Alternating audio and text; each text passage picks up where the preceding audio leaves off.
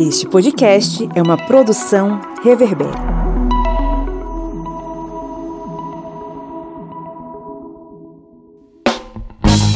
Olá,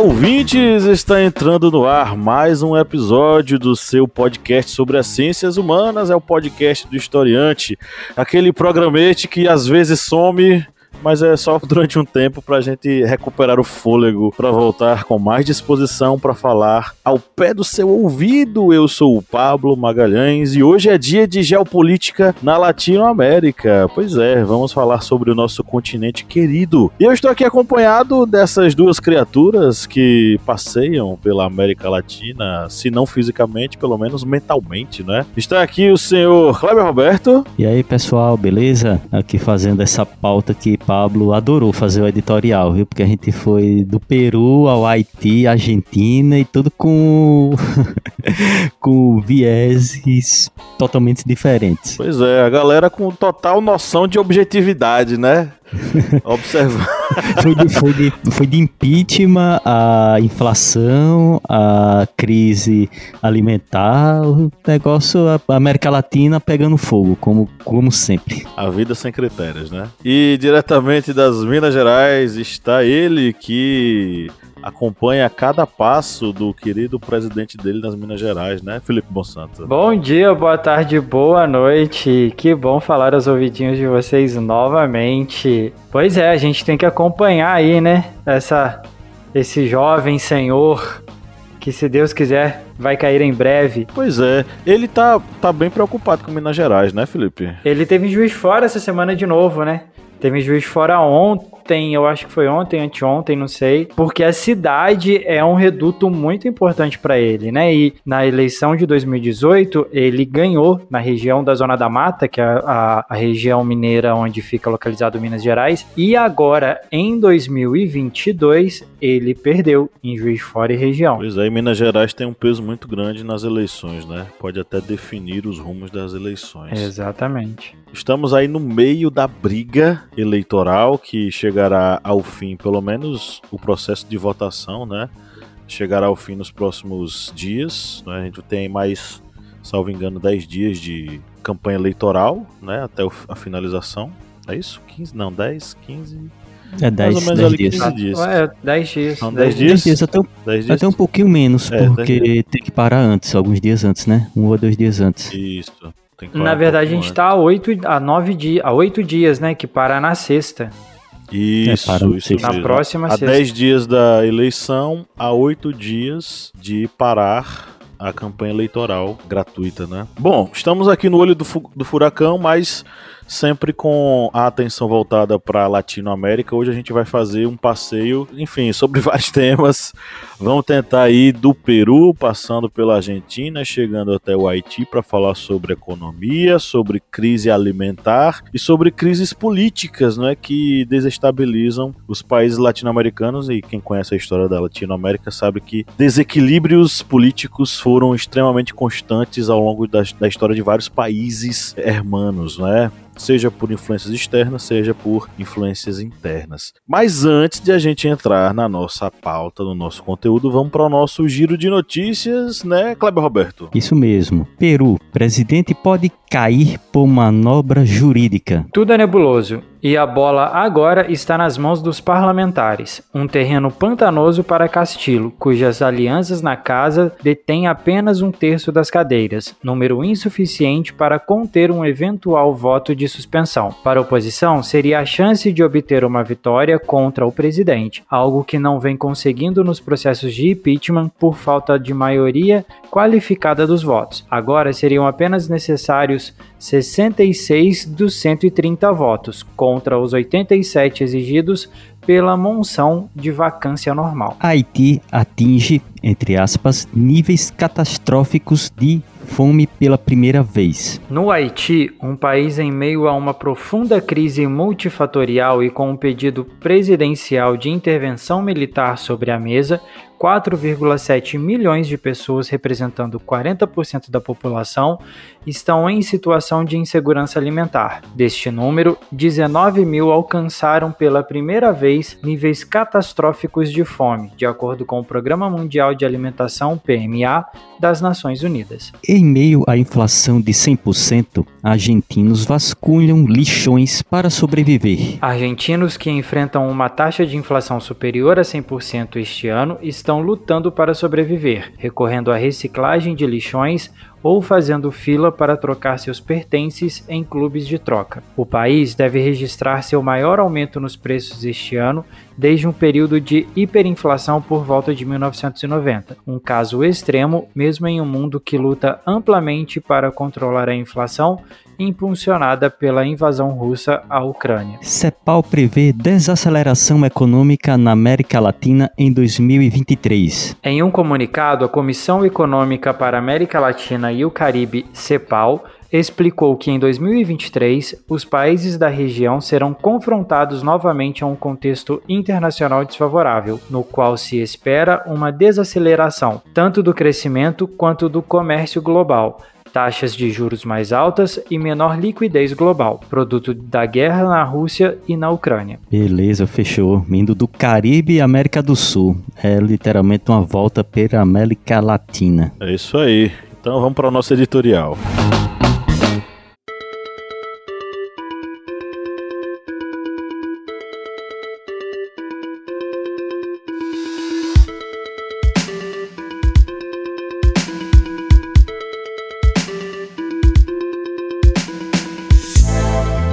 Retomamos nossos trabalhos após uma semana sabática dando aquele giro pela América Latina. Vamos começar nossa viagem pelo Peru, Lá, o atual presidente eleito Pedro Castillo, representante dos partidos progressistas à esquerda, vem enfrentando problemas para se manter no poder. Isso porque o Ministério Público do país apresentou uma nova acusação contra ele. A denúncia feita pela procuradora-geral do país, Patrícia Benavides, atrela o governo Castillo à existência de uma suposta organização criminosa dentro do poder executivo. Escândalo que ligaria o presidente, vários de seus parentes e pelo menos dois ex-ministros aos delitos de organização criminosa tráfico de influência e conluio, entre outras irregularidades. Baseando-se em um cenário de consequência legal ainda incerta, a denúncia da vez poderia facilitar o trabalho da oposição de tirar de Castilho os poderes presidenciais, mesmo sem removê-lo do cargo, segundo alguns juristas especializados na Constituição peruana. Se a tese prevalecer, o mandatário poderia ser suspenso até o fim do mandato por maioria simples dos votos do Congresso ativando a linha sucessória. É mais uma tentativa de impeachment organizada por setores conservadores da direita peruana contra o Castilho. Contudo, as instituições mundiais estão de olho nessa movimentação.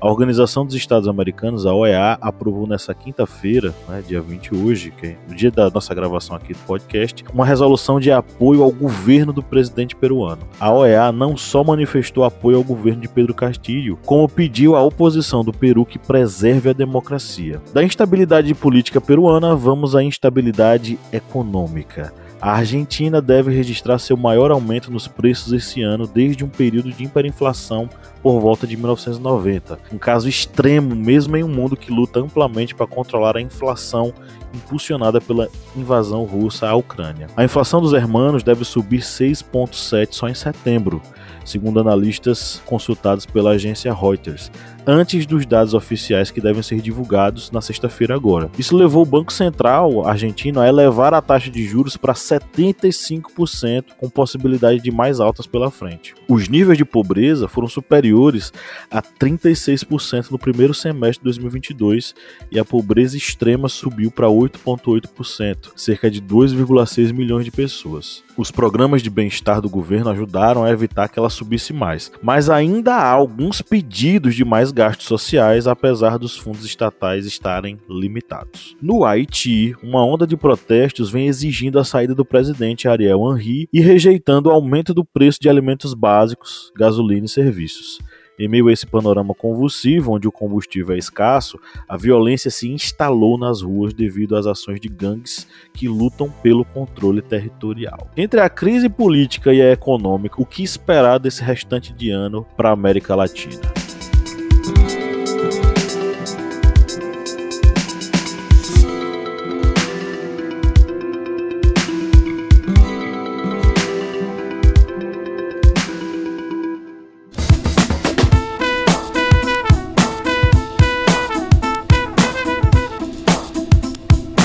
Bom, quem curte e acompanha o Historiante pode nos ajudar a manter o projeto, não é mesmo, seu Kleber? Isso mesmo. Você pode ajudar o historiante de uma forma bem fácil. E faz como? Vai lá no nosso Apoia-se.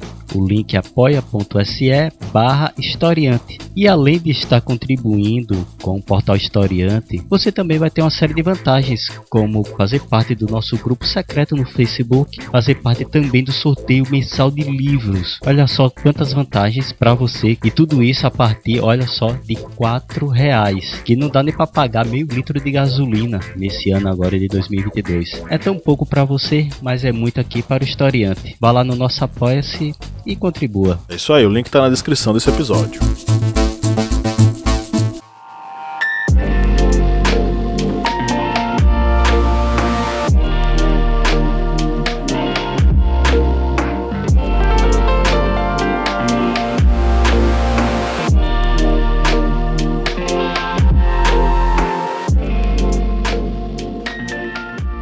acho que vai ser bem caótico, bem caótico mesmo neste período, principalmente pela guerra na Ucrânia, né, entre a Ucrânia e Rússia, que vai desestabilizar várias condições, tanto produtos que são importados da Rússia, como por exemplo fertilizantes, como também condições de exportação de produtos que seriam exportados para países, por exemplo, europeus, que eles vão acabar segurando essas, essas exportações, exatamente visando o controle financeiro. Ou seja, a gente vê que essas condições econômicas para a América Latina elas vão ficar bem é, complicadas. É tanto que quando aqui nas matérias que nós separamos aqui para esse podcast tem um aqui da economia pontual que o CEPAL, né, que é a Comissão Econômica para a América Latina América Latina e Caribe, eles é, têm uma previsão de crescimento para a América Latina de 2,7% estimados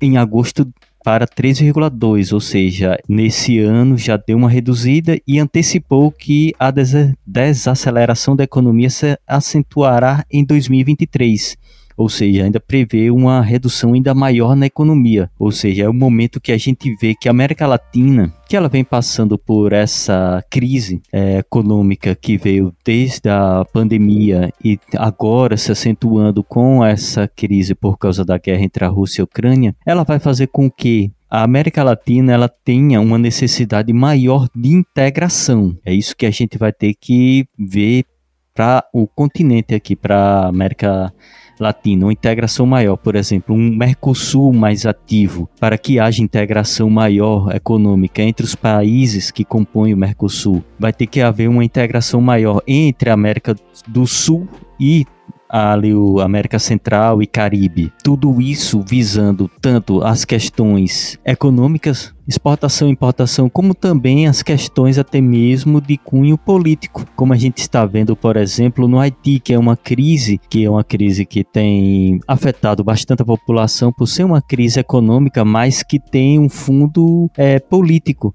já que o presidente haitiano, que é um presidente ligado à extrema direita, não vem é, conseguindo controlar a economia, como dito no editorial, já está tendo protestos contra o aumento de produtos básicos de um país que já é extremamente pobre devido às inúmeras interferências estrangeiras no Haiti. Viu, gente? Para quem está ouvindo aqui esse podcast, o Haiti não é pobre por causa da questão religiosa, não, viu? Que tem uma matriz africana. O Haiti é pobre porque sofreu muitas intervenções estrangeiras durante sua história. Mas aí o Haiti, por exemplo, é um país que voltando à questão política atual, é um país que vem sofrendo com essas questões, principalmente devido a esse cunho político e a própria população não quer aceitar uma intervenção da ONU e dos Estados Unidos, e aí nós teríamos exatamente essa necessidade de uma maior união entre os países latino-americanos para ter essa integração tanto política como econômica para superar possíveis adversidades que venham a ocorrer em 2023. A gente está passando, a gente está passando por um momento que é extremamente delicado na América Latina, né? A gente tem visto nos últimos, a gente teve a, onda da direita da extrema direita na América Latina nos últimos anos e agora a gente está vendo a, a coisa se inverter. Começou o movimento a se inverter e começar a vir uma nova esquerda, um novo momento da esquerda na América Latina para para tentar mudar alguma coisa, né? Tentar melhorar alguma coisa. Porém, a gente tem visto vários, a gente tem surgido grandes problemas. A extrema, a, a gente tem visto esse movimento da esquerda é, tentando governar, tentando fazer alguma coisa, mas existe um, existem fatores como a gente teve a pandemia, a gente está tendo a guerra na Ucrânia e a gente tem mais do que nunca uma oposição da direita e da extrema direita muito forte.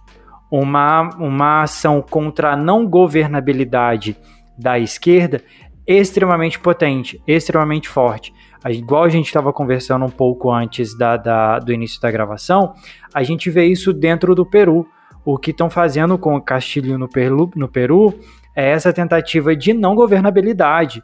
É o que fizeram com a Dilma aqui no, no golpe de 2016. E isso tem tentado se replicar de outras maneiras, pesando a mão para que para que não consiga se tentar, um, além de administrar a crise, além de administrar esse momento pós-pandemia, esse momento extremamente delicado que a gente está passando, é, ainda existe esse movimento da extrema-direita na tentativa de voltar ao poder, de tomar o poder, de tornar é, ingovernável esse, essas, esses países para que eles possam tomar e dar um golpe e tentar alguma coisa.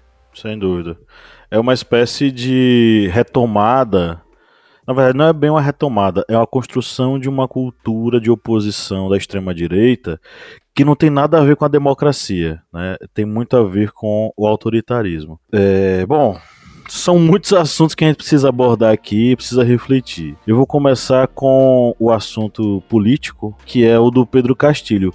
O que está acontecendo com o Pedro Castilho é, de fato, muito parecido com o que, tá, com o que aconteceu com a Dilma em 2016, mas eu acho que nesse caso é ainda mais como é que eu posso dizer? Porque assim, Pedro Castilho ele não teve um primeiro mandato, ele está no, no seu primeiro mandato. Ele tem pouco mais de um ano que foi eleito, que tomou posse, enfim. Desde que tomou posse até hoje, ele não teve paz um segundo sequer. Foram seis denúncias abertas pelo Ministério Público contra o seu governo. O presidente já resistiu a duas votações de afastamento, que foram as chamadas moções de vacância, né?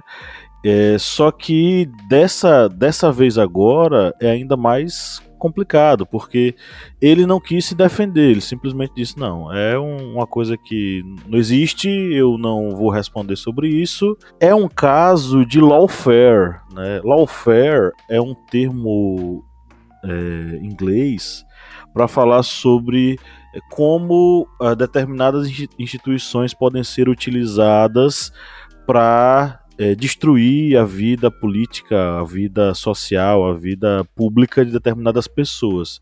É a utilização dos meios legais de uma forma é, bem sacana, bem safada, para prejudicar o inimigo político, vamos dizer assim. O lawfare foi praticado no Brasil, por exemplo, com o Lula, no processo do Sérgio Moro. O lawfare já tinha sido praticado lá no Peru também, né? É, então, de certo modo, é, existe todo um processo onde o grupo político que não conseguiu chegar ao poder está se utilizando dos mecanismos legais para fazer com que o presidente eleito de uma denominação política contrária à sua, ele não consiga governar de forma alguma e ele conviva sempre com o perigo do impeachment, né? Que no caso deles eu acho que nem, não é esse mesmo termo que eles usam, impeachment. Eu acho que eles usam mais o termo afastamento, né?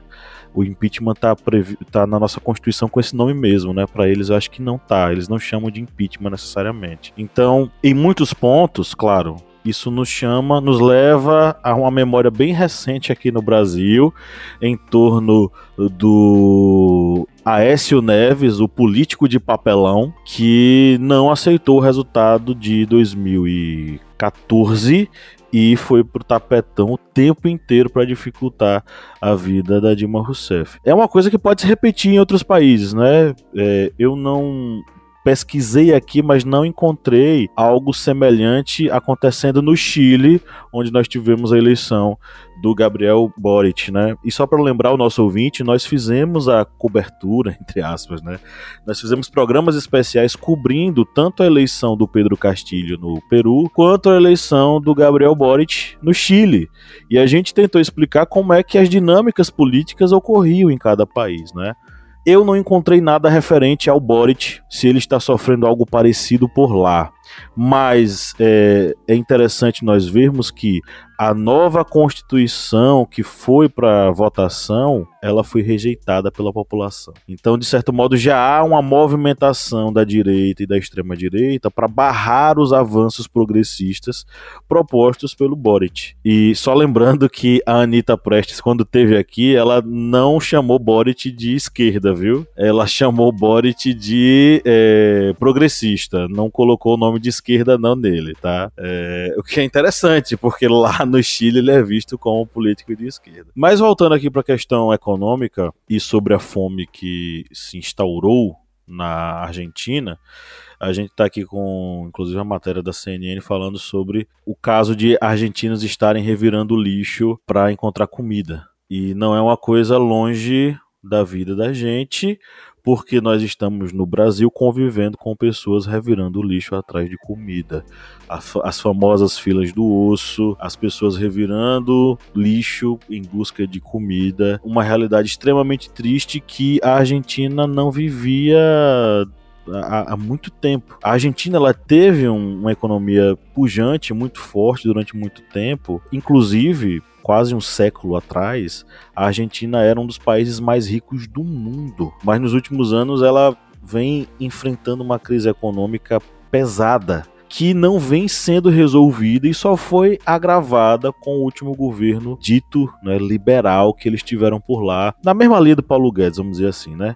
O que é interessante notar e triste é que os níveis de pobreza lá estão superiores aos 36% da população. A extrema pobreza está em 8,8%, que é o equivalente a 2,6 milhões de pessoas. Tudo isso parece não ter fim para eles, porque a cada mês que passa a taxa de juros vai se elevando, se elevando, as pessoas vão perdendo poder de compra, né? A própria matéria da CNN traz aqui alguns relatos de algumas pessoas, por exemplo, o Sérgio Omar. Ele fala o seguinte: minha renda não é mais suficiente. Ele que passa 12 horas por dia vasculhando montanhas de lixo de um aterro sanitário na cidade de Lujan, a 65 quilômetros da capital Buenos Aires, em busca de papelão, plástico e metal para sobreviver. Sérgio Omar, ele tem 41 anos, né? E ele tem que alimentar a si e a sua família com cinco filhos. É um caso que tá muito claro lá na Argentina, mas também tá muito claro aqui no Brasil, porque a gente convive já com pessoas em situação de extrema pobreza. É, salvo engano, o número de pessoas que passam fome em nosso país chegou à casa dos 33 milhões. Na verdade, ultrapassou a casa dos 33 milhões, segundo o Inquérito Nacional sobre Insegurança Alimentar no contexto da pandemia da Covid-19 no Brasil. Esse relatório foi feito pela ONU e apontou que 33,1 milhões de pessoas não têm garantido o que comer. O que isso representa? Representa que da última tiragem para hoje, né, de 2020 para 2022, 14 milhões de novos brasileiros entraram em situação de fome. Mais da metade da população brasileira, e é apontado como 58,7%, já convive com insegurança alimentar em algum grau, leve, moderado ou grave. Eu lembro que isso tudo acontece no momento em que o excelentíssimo ocupante da cadeira presidencial brasileira chegou em, em a, no, nos microfones de alguns podcasts ao, ao redor do Brasil, afirmando que você não vê ninguém pedindo pão na padaria. Vocês ouviram Lídia Verônica espirrar? Saúde, eu ia falar saúde. Saúde. Felipe disse saúde. é incrível. O cara que nega a ciência até mesmo em uma pesquisa sobre a fome no país. Então, é, a realidade argentina é uma realidade, vamos dizer assim, compartilhada com outros países, inclusive o Brasil, porque a gente precisa lembrar que, por mais que mude o governo e entre outro governo progressista, porque na Argentina nós temos um governo progressista de centro-esquerda. No Brasil, se Deus quiser, nós teremos um governo progressista de centro-esquerda nas eleições desse ano. Mas mesmo assim, por mais que hajam melhoramentos, a gente vai continuar convivendo com o fantasma da fome e da crise econômica. Porque eu tenho que lembrar os nossos ouvintes que nós vivemos na periferia do capitalismo, minha gente. Na periferia do capitalismo não tem mudança total, 100% e vai melhorar de uma hora para outra. Isso não existe. Enquanto vivermos na periferia do capitalismo, nós continuaremos sendo ditados pelas regras da economia mundial. Infelizmente, por mais que, por exemplo, o, a candidatura de esquerda que nós temos hoje, que é a do Lula, ofereça um, um caminho, uma luz no fim do túnel, ela vai continuar sendo é, alvo dos ataques do, do mercado internacional. E a fome vai continuar assolando a gente. Nós saímos do mapa da fome em 2012, salvo engano, e retornamos ao mapa da fome no ano passado. É, eu não vejo solução rápida para essa questão. Mas como é que vocês veem essa coisa aí na nossa querida Latinoamérica, meus amigos? Eu queria só complementar uma coisa que você falou a respeito da, da de nós estarmos na periferia, de nós herdarmos muita coisa, né? É, é, se tudo der certo, a gente ter um governo de centro-esquerda a partir do ano que vem, é bom a gente relembrar algo e trazer também uma coisa que você falou aqui da Argentina, de uma cri de, de crise atrás de crise que acabou virando uma bola de neve. Ah, o atual governo de centro-esquerda argentino e o próximo governo brasileiro, tomara que seja de centro-esquerda, vai herdar é, dívidas feitos no, feito no governo de agora, assim como na Argentina está herdando uma crise atrás de crise. Então, assim, para que a coisa possa se melhorar, não vai ser, não é da noite para o dia, vai anos, vai anos. O que poderia, a gente não consegue aproveitar ano que vem, muita coisa. Aí a gente aterriza no Brasil, né? A gente foi para o Peru, foi para a Argentina, passamos pelo Chile, tudo tal. Agora a gente aterrizando no Brasil para 2023, o governo que for eleito, o governo que herdar uh, 2022, vai herdar muita dívida. Vai herdar muita coisa que ficou uh, presa, ficou represada é, agora em 2022 para 2023. A, a, essa baixa dos preços, esse ICMS que foi o ICMS que foi retirado da, da, da da, dos combustíveis e várias coisas que estão tentando segurar um pouco, isso vai estourar a partir do ano que vem. Então, assim, por mais que a gente lute, por mais que a gente tenha um governo de esquerda a partir do ano que vem, a gente vai ter problema. A gente tem, tem um cenário muito tenebroso para o ano que vem. A gente tem um cenário, inclusive para América Latina, a gente tem um cenário tenebroso e um muito tenebroso que a gente possa ter só o tenebroso. Né? Esse cenário da América Latina, essa que o que Pablo falou sobre lawfare, a gente pode é, traduzir para um, digamos, um politiquês brasileiro seria o quanto pior, melhor. Quanto pior o governo, melhor para mim que sou oposição. Ou seja, o pessoal vai atrap fica atrapalhando o governo, impedindo que tenham medidas econômicas, impedindo o desenvolvimento de projetos que venham a corrigir algum problema econômico. Tudo isso para literalmente quebrar um país. Algo que, por exemplo, foi aconteceu no Brasil com, com Dilma Rousseff, que tentava corrigir os problemas econômicos, mas ali o Congresso bateu o pé para derrubá-la. Não, não tinha, ela não tinha crime, não tinha um crime, nada de corrupção, nada que pudesse imputá-la de um impeachment. O que é que eles fizeram? Tentaram quebrar o economicamente o país literalmente quebraram economicamente o país para dizer, ó, oh, ela não sabe administrar, porque corrupção ela não tinha no governo dela. Então, é tanto que ela mesmo não perdeu nem os direitos políticos para ver como ela não tinha uma acusação diretamente de corrupção contra ela. Então, essa, o que está ocorrendo no Peru é exatamente isso, uma manobra, como bem dito por Pablo, de se utilizar os mecanismos políticos jurídicos para conseguir é, fazer o, o, lá como é, não é realmente impeachment, eles têm lá como é que é o nome, aqui segundo a reportagem aqui no Giro Latino, são realmente essas moções de vacância, que é um processo similar, porém bem mais vago e polêmico ao impeachment no Brasil, ou seja, eles querem fazer exatamente isso lá, é criar um clima de instabilidade política para gerar insatisfação popular, algo bem costumeiro do que possa ocorrer nas revoluções coloridas, né? Vai fazendo com que se incite o povo a fazer protestos contra um governo que é democrático, mas não atende às necessidades das grandes potências. Como bem lembrado, somos a periferia do capitalismo, então muitas vezes acabamos ficando sujeitos aos desejos da União Europeia, principalmente dos Estados Unidos, já que estamos aqui no continente, infelizmente, dos Yankees, e aí eles querem mandar e desmandar do jeito que eles querem, e se criando essas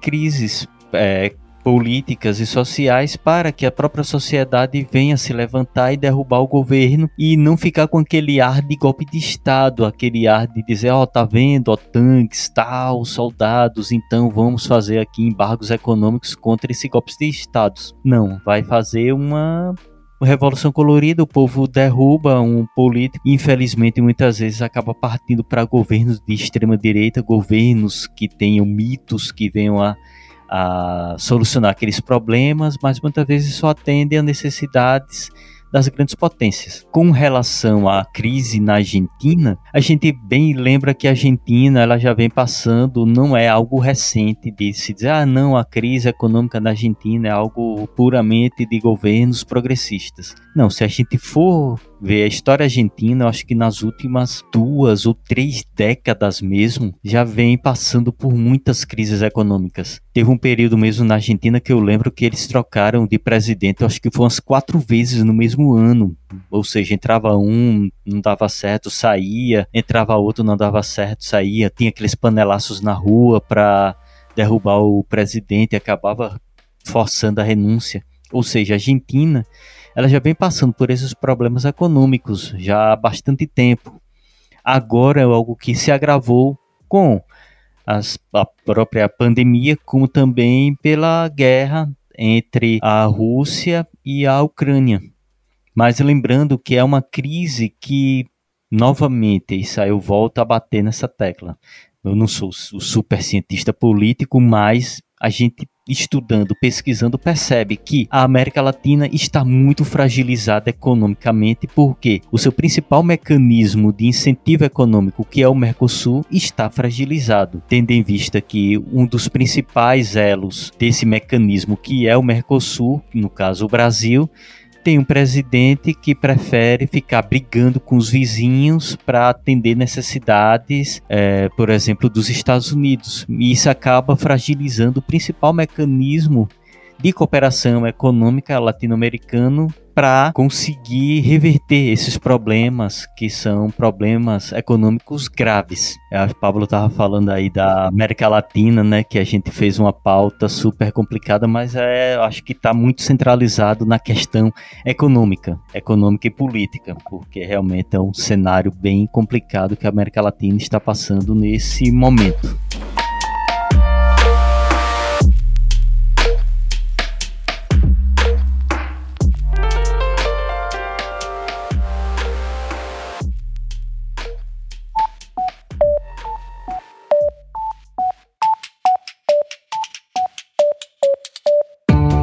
Me diga uma coisa, Lídia Verônica, qual é o melhor lugar para ouvir podcasts? O melhor lugar para ouvir podcast, para mim, é na cama. Mas para todo mundo, é o Orelo. Com certeza. Além de tudo, o Orelo nos remunera. Cada clique seu ajuda o nosso projeto a crescer. Então quer dizer que só de a pessoa ouvir, dar o play lá nos episódios, isso já nos ajuda? Nem precisa a pessoa pagar? Exatamente. Se você não pode ou não tem interesse em ser um apoiador, mas acha o nosso projeto legal, vai lá no Orelo e dá essa força pra gente.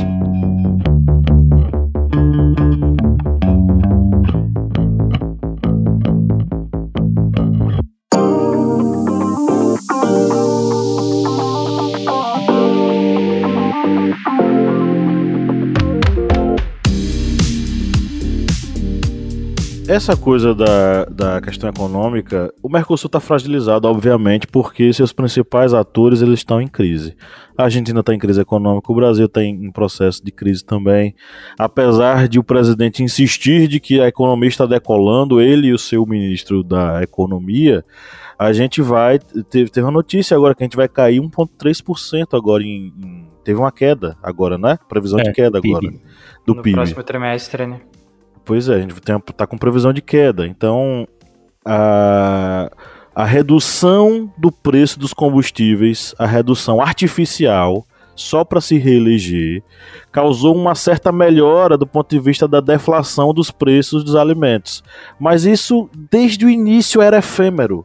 Desde o início a gente já sabia que esse negócio não ia se segurar, porque ele só estava fazendo isso até o momento em que o segundo turno acontecesse. E aí é, os preços iriam retornar. E é o que vai acontecer. Quando passar agora o segundo turno, ele sendo eleito ou não, os preços dos combustíveis vão subir absurdamente. E, caro ouvinte, querida ouvinte, prepare o bolso, porque os alimentos vão ficar caros pra caramba mais do que já estão. Fazer uma feira na, no supermercado tá difícil pra caramba, o bolso dói a, o coração dói, a cabeça dói, tudo dói, porque é uma tristeza a gente ver a, a, os, os, preços como estão na, nos supermercados. Mas assim, o que eu queria é, evidenciar é que a fragilidade do Mercosul é algo que nos deixa vulneráveis ao mercado. E olha só como o mercado é louco, tá? O mercado é esquizofrênico, gente. Olha só, duas matérias que nós separamos aqui. A primeira, FMI melhora a perspectiva de crescimento da América Latina a 3,5% este ano, mas a inflação persiste. Notícia aí da agência France Press, né? Lá na UOL. Aí, outro instituto internacional, que é o, a Comissão Econômica para a América Latina e o Caribe, Kleber já mencionou isso, prevê desaceleração econômica na América Latina em 2023. O FMI prevê melhora, a CEPAL prevê piora. O mercado é esquizofrênico, bicho. O mercado internacional é esquizofrênico. E se o nosso bloco econômico está fragilizado, a gente fica à mercê dessa esquizofrenia. Institutos internacionais apontando melhoria e outros institutos apontando desaceleração. Então, assim, é, esse enfraquecimento dos blocos econômicos principalmente na periferia do capitalismo, é um prato cheio para os países que estão no centro do capitalismo. Isso facilita os, as grandes corporações e facilita as grandes empresas de extrair o máximo que elas quiserem do Brasil e dos demais países latino-americanos, ou africanos, ou asiáticos, é, que estão à mercê, que estão entregues. Né, estão aí sem o apoio necessário pra, dos seus parceiros econômicos, entregues ao interesse internacional. Interesse, por exemplo, a gente fala muito sobre o interesse chinês aqui no, na América Latina, né? A gente já falou sobre isso em outros episódios, o quanto o capital chinês pode ser investido aqui e o quanto esses investimentos poderiam ser interessantes e tal. Acordos bilaterais estavam sendo feitos, né? Se não me engano, o Chile tentou fazer um acordo, fechar um acordo e tal. Alguns outros países. A questão é a seguinte: a China pode até trazer o investimento para cá, mas o lucro não é nosso. O lucro é das grandes corporações e o lucro é da própria China.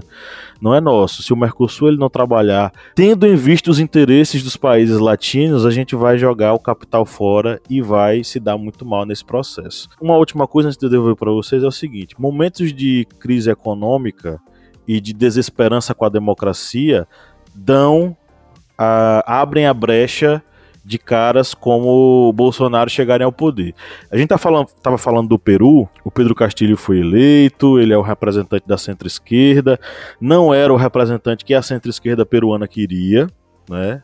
Mas foi aquele que conseguiu ter o maior número de votos. Então, todo mundo se organizou em torno dele. No Peru existe uma história muito trágica de como caras é, surgem do nada se alimentando da desesperança das pessoas com a democracia. E eu tô falando sim do Alberto Fujimori, o ditador Fujimori, que governou com mãos de ferro o Peru desde 1990 até os anos 2000.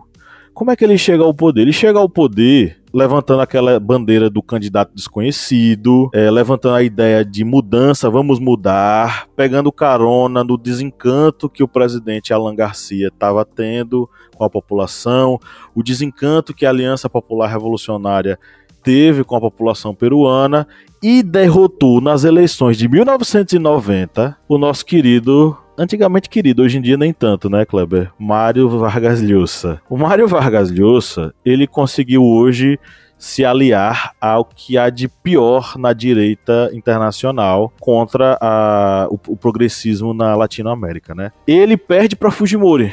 E é a partir desse momento que Fujimori, dando um golpe né, porque ele manipula a população, a opinião pública peruana de uma forma assim nunca antes vista na Latinoamérica, e ele institui uma ditadura que fez o diabo, inclusive fazia com que mulheres de baixa renda fossem esterilizadas. Ele esterilizava as mulheres trabalhadoras peruanas. Esterilizava sem elas saberem. Ele fez isso. Ele é o tipo de gente que faz isso. E é o tipo de gente que se alimenta da desesperança com a democracia. Isso aconteceu no Peru, foi muito forte. Isso é um tipo de tomada de poder, tá? Eu tô falando de um tipo de golpe. E isso aconteceu no Brasil com a eleição do atual presidente. É uma coisa muito latente, mas que não esconde o fato de que, mesmo quando os partidos progressistas vencem eleições, mesmo quando os candidatos de esquerda vencem as eleições, a direita ela não para de se manifestar e não para de se organizar. Tem uma coisa que o Lula falou no Flow, é muito sintomática, eu vou devolver para vocês com essa seguinte reflexão. O Lula falou que falou pro Igor, né? Igor, você acha que a elite engoliu o fato de que pessoas pobres estavam viajando de avião? E aí eu devolvo a pergunta para vocês no seguinte aspecto: meus amigos, vocês acham que as elites latino-americanas vão aceitar que governos progressistas retornem ao poder e melhorem a condição de vida das classes trabalhadoras? O que, é que vocês acham? Não mesmo. O que a gente vê é que as elites elas preferem realmente, digamos, ser mais destruir um país, ficando somente, digamos, aquela bolha para eles, do que tentar corrigir algum problema social. Eles preferem realmente ver o desespero da população, porque cria exatamente essa ideia que você acabou de falar da desesperança, que é exatamente aí que muitos ditadores eles acabam se sustentando, porque é aquilo que a gente já comentou até várias vezes, porque aí surge a ideia do político mito, político que vai resolver todos os problemas de ordem econômica, social, política, de saúde, trabalho, criminalidade, ou seja, ele vai ser o super político que vai resolver tudo.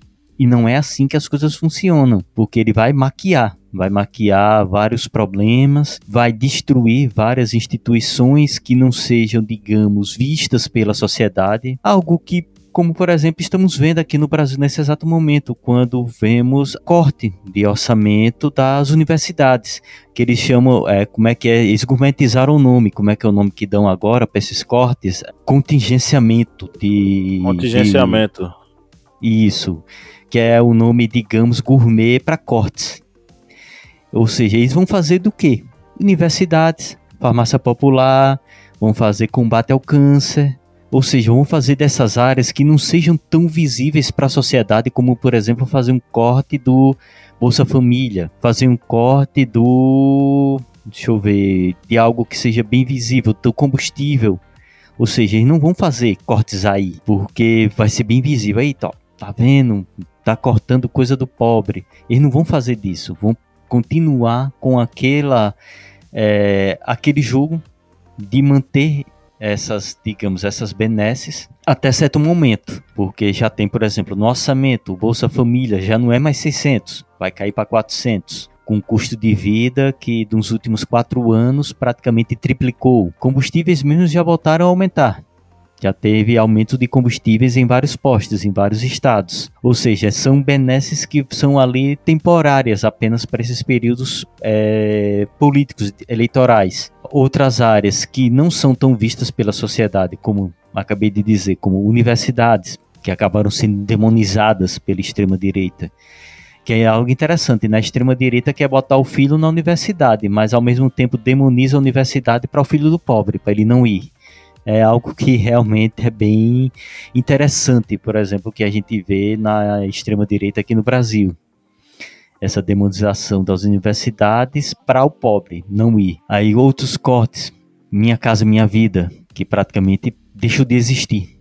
Praticamente foi extinto com tantos cortes que tiveram. E a gente vai vendo exatamente essa questão dessa manipulação que as elites vão fazendo com relação aos mais humildes e os mais humildes eles vão acabando entrando nessa, nesse ciclo de desesperança, de desesperança e acabando sempre voltando a olhar para um político salvador que vai ser aquele que vai resolver todos os problemas, que é algo que não vai acontecer porque esse é, super político ele não existe, não não existe. É, vamos botar na cabeça pessoal que é um político que vai resolver tudo do dia para noite e sair não tem. E a, a elite ela fica totalmente desinteressada em permitir é, que outros governos entrem, entrem e pensem no pobre, porque aí fica, a, fica arriscado a, a perder o poder. Se a elite perde o poder sobre o governo, seja ele qual for, seja um cara como o Bolsonaro, seja uma, um outro um outro ser que apareça aí se fazendo de, de, de enviado da, da população, se a elite perde o poder sobre essa pessoa, ela perde, perde o poder sobre todo. E se ela permitir que um governo de esquerda ou um governo que progressista que pense em, em permitir a ascensão social, ela corre o risco de perder o poder, ela perde a possibilidade de dominar. E te, fazendo cortes como Bolsa Família, como Minha Casa Minha Vida, como acesso à universidade, como acesso a outros a outras maneiras de se escalar socialmente, ela ela distancia isso dessa população e se mantém. Ela não vai, ela não quer isso. Ela não quer colocar o poder dela em risco.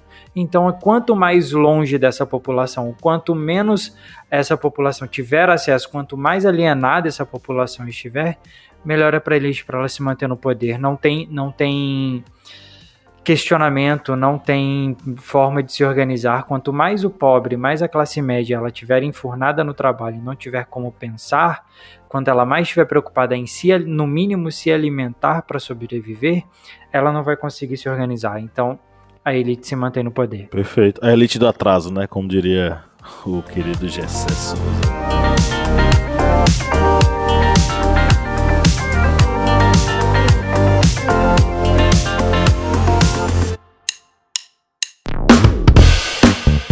Você que é nosso ouvinte, nosso ouvinte, que acompanha esse podcast a cada semana e adora ouvir os nossos papos, que tal a gente fortalecer os nossos laços de amizade? É simples demais e nem precisa pausar o episódio, né, Felipe? Exatamente, Paulo. Ah, se você está ouvindo a gente agora, seja no Spotify ou seja na Apple Podcast, para a gente ficar mais íntimo, para a gente falar cada vez mais ao seu ouvidinho, você faz o seguinte agora. Enquanto está ouvindo a gente, vai lá, avalie a gente no seu aplicativo de áudio vai lá no Spotify, dá cinco estrelas pra gente. Vai lá no Apple Podcasts, dá cinco estrelas pra gente. Isso fortalece o nosso relacionamento e você fica cada vez mais perto da gente. Faz isso pra gente, dá essa moral lá agora.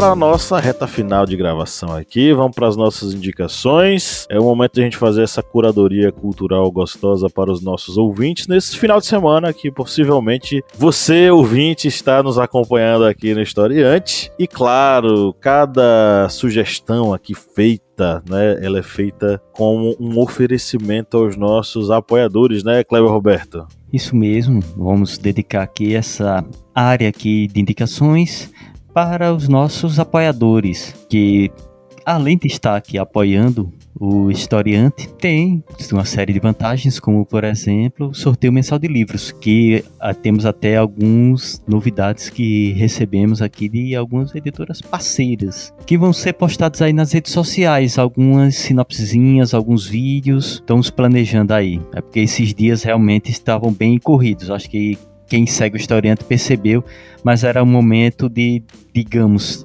tentar se acalmar, botar a cabeça no lugar, porque tá bem complicado, tá bem puxado. Mas vamos indicar aqui essa área de indicações para os apoiadores é, Juliana Duarte, Reinaldo Coelho e Larissa da Costa Moreno a que se sintam aqui agraciados com essas indicações, vocês e todos os demais apoiadores do Historiante. Perfeito. Vamos começar com o Felipe Bonsanto. Eu acho que o Felipe tem muito tempo que não começa a rodada de indicações. Não é, Felipe? Começar. Você aí que é um, um, fã de Los Hermanos, que tem o Marcelo Camelo, é, uma foto do Marcelo Camelo na sua parede. Maravilhoso. Diga isso. Diga aí suas Não tenho uma foto, mas eu tenho uma camiseta do Los Hermanos escrito Quem é mais sentimental que eu. Maravilhoso. um poeta. Um poeta, um poeta da atualidade. É, não vou indicar Los Hermanos essa semana. Uh, eu assisti no final de semana passado no, no, no YouTube. Uh, ele, esse filme ele me chamou muito a atenção para e me, me, trouxe muito uma reflexão a respeito da gente não saber muitas coisas é, a respeito de uma epidemia, igual a gente passou no, no, caso da Covid, a gente passou pela pandemia, né? Ah, o desespero que dá e a, a, a, o que causa na estrutura da, da família, na estrutura, na, na, na, vida da pessoa que pega isso, que tem algum problema assim. Ah, os primeiros chamam o filme Os Primeiros Soldados. É um filme nacional que conta a história das primeiras pessoas, né? Eles sinalizam ali, eles é, interpretam ali as primeiras pessoas no Brasil que contraíram AIDS. E eles não sabiam de onde, como pegaram, de onde vinha, a, a duração da doença, se havia cura ou não naquela época, se havia tratamento ou não. E ali conta a história de uma população LGBT que é infectada e eles vão se tratar e eles passam os últimos meses juntos. É, se cuidando e tentando descobrir, né? Aquele, aquela ânsia, aquele desespero, igual a gente ficou na pandemia, vai ter vacina, não vai, e eles ficam, vai ter remédio, não vai, tem tratamento, não tem, e traz essa reflexão a respeito da, da, da necessidade da saúde pública, né, da necessidade do cuidado e também do preconceito que se tem com algumas doenças, com algumas populações. Uh, um filme muito bonito, é, nacional chamado Os Primeiros Soldados. Ele tem para locação no YouTube, tá? Música, eu vou indicar uma música que eu escutei hoje e me fez chorar, me fez repensar muita coisa desse ano, de muita coisa que está acontecendo, desse momento que a gente está passando, que é uma música que é muito bonita, que é Amarelo, do Emicida, que tem ali a participação da Maju e a participação da Pablo, é, e ainda traz uma, um vislumbre né, de um, do, do, do Belchior. É uma música muito bonita chamada Amarelo, acho que todo mundo já ouviu. E eu também tenho ouvido muito nos últimos dias é, Fernanda Takai, que é uma a vocalista do Patufu, ela tem alguns álbuns. Que curtiu seu Al... post, cara, você viu que e ela comentou. meu post, ela comentou que fique registrado isso aqui. Fernanda, se você estiver nos ouvindo, um beijo enorme. É... Ela curtiu meu post. Eu, eu, até fiquei olhando depois, porque falei assim, gente, Fernanda Takai curtiu meu post. É, é... absurdo. Do nada. Do nada. Ah, eu tenho ouvido muito o álbum mais recente dela, gosto muito dela, gosto não, muito não, do Agora aproveite e convide o, o, e convide o ouvinte a ir lá no Instagram do Historiante para acompanhar seu quadro lá, né? Exatamente, exatamente. Que inclusive toda semana, toda terça-feira, a gente posta uma indicação de música, trazendo alguma reflexão, alguma menção sobre a mensagem que a música quer trazer, quer, quer passar pra gente. Então vale muito a pena. Toda terça-feira, no final da tarde, tem indicação de música. O Jukebox ele tá afastado, ele tá, tá em pausa, mas em breve ele volta também com, uma, com muita coisa legal aí que a gente tá planejando para vocês, tá? Exclusivo para apoiadores. Ah, exclusivo para apoiadores. Se você não é nosso apoiador ainda, então trate de apoiar que você tem direito a sorteio de livros, podcast secreto, que a gente acabou de gravar um também agora há pouco antes desse episódio, a Jukebox e alguns outros produtos que só apoiadores têm. Uh, e para terminar minha indicação, vou indicar a música, uma das músicas da Fernanda Takai, que não é a que eu indiquei essa semana, que inclusive ela curtiu, que fiquei registrado novamente, que é O Amor em Tempos de Cólera. Uh, é uma música que fala muito, eu acho que retrata muito o momento que a gente está passando agora. O, a música ela foi feita no período da pandemia, o álbum foi, foi produzido no período da pandemia, ali em 2020, mas traz muita coisa para nossa realidade de agora, né? A gente tem visto nesse, nessas eleições a escalada da violência, né? Contra, contra entre, entre pessoas aí, uh, tanto, tanto de direita, né? Agredindo pessoas de vários setores, padres, evangélicos, enfim. Uh, eu acho que essa música traz um pouquinho da reflexão que a gente precisa ter, uh, personificar o outro, é, tentar humanizar um pouco o outro, que eu acho que a gente precisa um pouquinho disso aí agora.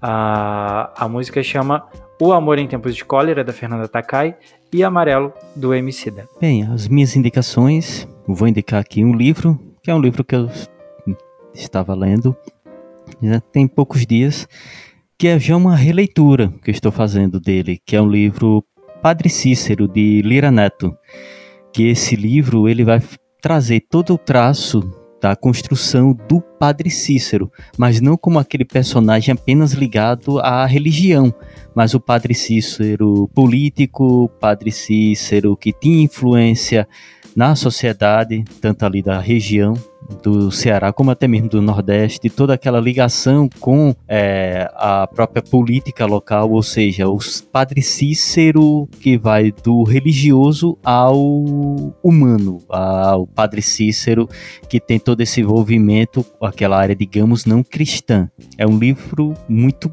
bom de Lira Neto, que eu recomendo até para quem quer estudar um pouco sobre o Nordeste, um personagem que é muito popular aqui na região Nordeste, porque ao se falar daqui da região de livros assim que vão abordar a história, muitas vezes se concentra bastante ali sobre coisas de por exemplo, Canudos, algo assim dessa área, mas é muito bom também abordar esse outro ponto que tem ligação religiosa, mas também que tem essa ligação para esse lado é, da construção política desse personagem popular aqui da nossa região, que é o Padre Cícero. Como música, eu hoje vou indicar três músicas. Aí você pode até pensar, tá indicando três músicas, é, vai dar muito tempo. Mas não, é, duas músicas aqui não chegam nem dois minutos. Ou seja, juntando tudo aqui não dá nem cinco minutos de, de música. E são coisas também assim, já tem um, algumas décadas, digamos, que eu estou ouvindo esses álbuns aqui, essas músicas, e estava reouvindo novamente. São duas músicas aqui do Ratos de Porão, que é até do, do seu álbum de covers, que eles fizeram até uma paródia, digamos assim, com o título, que foi a mesma época do lançamento do Spaghetti Incident do Guns N' Roses, eles fizeram Feijoada Acidente. E aí vou trazer dois covers deles, do Ratos de Porão, que é a música Lobotomia, e a outra que é uma música, digamos, mais curtição, mais resenha do Ratos de Porão, que é O Dotadão Deve Morrer. E a outra música, que é uma música que tem um, uma pegada, digamos, mais de protesto contra o fascismo e a política, que é de uma banda norte-americana, Suicidal Tendency, que é a música Two Sides Politics, que essa música, ela também é uma música curtinha, mas tem aquela pegada do de um protesto de pessoa que é manipulada pela própria sociedade para aceitar o que é imposto para ela. Bem, estão aí minhas indicações, músicas é, românticas e bem é, calminhas para você curtir nesse final de semana. Músicas românticas, é? é músicas românticas. É, eu vou indicar dois livros, um deles eu adquiri, que é esse aqui, ó, América Latina versus Estados Unidos, uma relação turbulenta do Joseph Tuchin. É um estudo sobre a relação nada tranquila e igualitária entre os norte-americanos e os países latino-americanos. É, é um livro bem interessante. Eu penso nele como uma alternativa a Veias Abertas da América Latina. Veias Abertas da América Latina eu acho que quem ouve a gente há muito tempo já ouviu minha crítica sobre esse livro. Eu gosto muito das Vias Abertas da América Latina, do Eduardo Galeano, mas ele apresenta alguns muitos problemas de análise histórica que é, não tem como contornar porque o livro já foi lançado. Esse aqui é o livro acadêmico que trata sobre esse assunto de uma forma bem mais aprofundada e bem mais analítica. Gosto muito dele. Então, para quem já leu As Veias Abertas da América Latina e gostou, segue uma sugestão mais acadêmica, uma, uma, uma sugestão mais, vamos dizer assim, com rigor científico um pouco mais a, a, acurado. A outra indicação é o livro que os nossos queridos amigos da editora Sextante no selo Estação Brasil mandaram pra gente, tá? Que é esse livro aqui, a semana de 22, antes do começo, depois do fim, do José de Nicola e do Lucas de Nicola. Um livrão que a gente já resenhou, já fez podcast, é, já trabalhou bastante e que vai para a mão de algum apoiador nosso no sorteio mensal de livros. Então, se você é nosso Esse apoiador. Esse livro tá muito bom, tá? Eu mexi nele, eu dei uma folhada nele essa semana, semana passada. Eu tava numa livraria, eu achei ele, dei uma, dei uma olhada, peguei e falei assim, cara dá para comprar. Eu queria comprar, acabei não conseguindo comprar na hora porque tinha outro compromisso, mas vale muito a pena. Vale muito, muito a pena. É um livro fantástico. Inclusive, tem um, um, um texto nosso lá no, no, na, no, Instagram sobre a treta entre o Monteiro Lobato e a Anitta Malfatti esse livro trata de uma forma magistral a relação que aconteceu.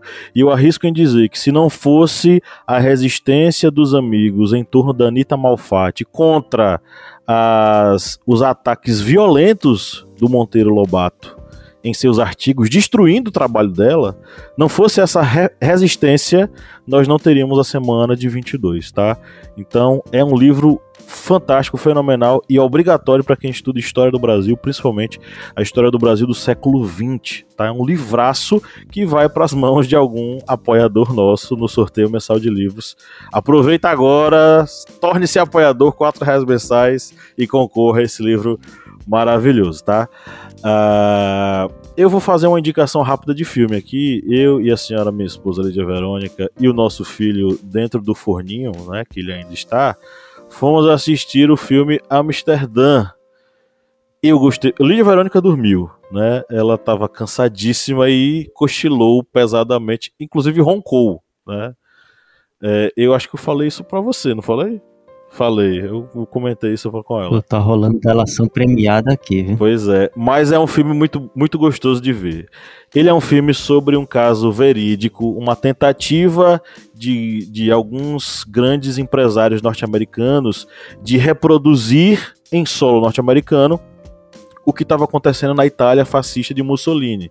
Eles queriam criar um líder ao estilo fascista italiano dentro dos Estados Unidos, com interesse claro de se beneficiar, né, esse grupo político, esse grupo econômico que se beneficiasse. É uma história sobre esse assunto, mas é, não é necessariamente sobre esse assunto. É uma dramédia, né, uma comédia com drama, uma relação de amizade de três, de três pessoas, né, três amigos muito próximos que vão passar pelos horrores da Primeira Guerra Mundial. E é uma história muito bonita sobre amizade. Então, eu gostei bastante do filme. Ele tem uma linguagem meio caótica, meio bagunçada, mas é uma bagunça gostosa de assistir, tá? É, para nossa playlist, seguem aí duas sugestões de músicas que eu já sugeri que eu vou dar uma requentada. Uma, uma música é Vento Alecrim, dos Gilsons, e a outra é Banho de Folhas, da Lué de Luna, tá? Bom, chegamos ao final da nossa gravação com muita alegria, né? Porque você nos ouviu até agora, você é para você que a gente faz esses episódios, tá? É para você que a gente fica sentado com dor na coluna, com dor na bunda, na mesma posição gravando podcast, porque a gente quer passar o melhor conteúdo para você, pensando em você. E, né, com alegria nos olhos e sorrisos no coração, chegamos ao final do nosso episódio e vamos dar o nosso tchau coletivo tradicional. Um, dois, três. Tchau! Tchau! E Kleber morre no final, né? Sempre. Kleber morre no final. Ele dá aquela engatada no final.